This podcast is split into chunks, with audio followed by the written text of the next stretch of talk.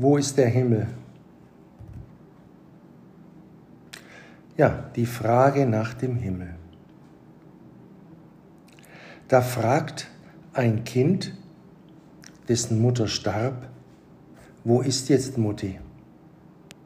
Auf die Antwort, sie sei im Himmel, kommt prompt die nächste Frage, wo ist der Himmel? Die Frage nach dem Himmel und was im Sterben geschieht, gehören eng zusammen. Augustinus von Hippo stellte die Frage,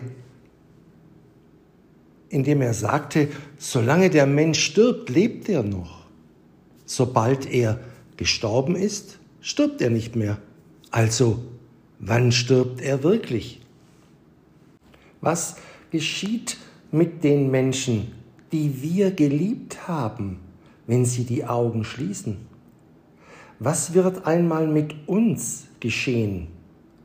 Versinken wir damit in eine dunkle Nacht, bis die Posaunen des jüngsten Gerichtes uns aus den Gräbern rufen?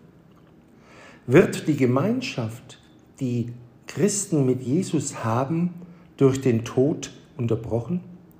Oder kommen sie direkt in den Himmel? Und wo ist dieser Himmel? Diese lebensentscheidende Fragen. Niemand sollte sich hier mit vagen Vermutungen, religiösen Annahmen oder unseriösen und sektierischen Behauptungen begnügen. Eine Orientierung aus der illustrierten Perspektive wäre leichtfertig. Es gilt, sich Gewissheit zu verschaffen.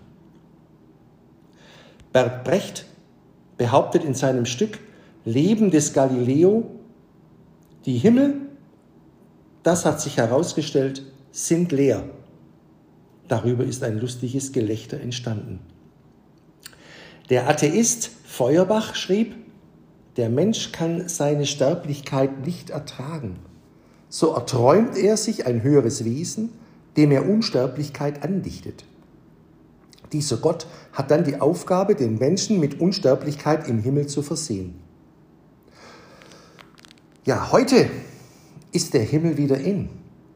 Da Materialismus und Marxismus religiöse und geistliche Bezüge entleerten, füllen jetzt fernöstliche Himmelsvorstellungen das Vakuum europäisch angepasst.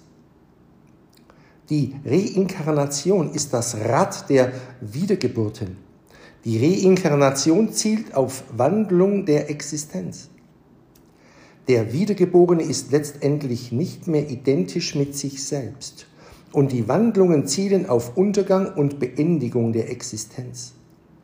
Das Weiterleben in erdachte Lebensformen wird als Ursache menschlicher Schuld gesehen, die auf diese Weise abgebüßt werden müsse. Was ist der Himmel? Wo ist der Himmel? Oder besser, was ist der Himmel?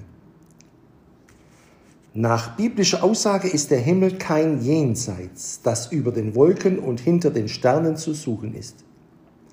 Der Himmel ist nach kompetentester Aussage, nach dem Zeugnis Jesu Christi, das göttliche Vaterhaus in der Zeit und grenzenlosen Herrlichkeit Gottes. In meines Vaters Hause sind viele Wohnungen und ich gehe hin, auch die Städte zu bereiten, damit ihr seid, wo ich bin. Zu lesen im Johannesevangelium Kapitel 14, die Verse 2 und 3.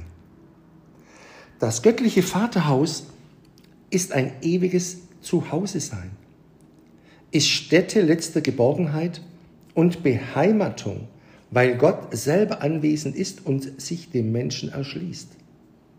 Der Herr Jesus bereitet also für Menschen, die ihm angehören, eine himmlische Stätte vor.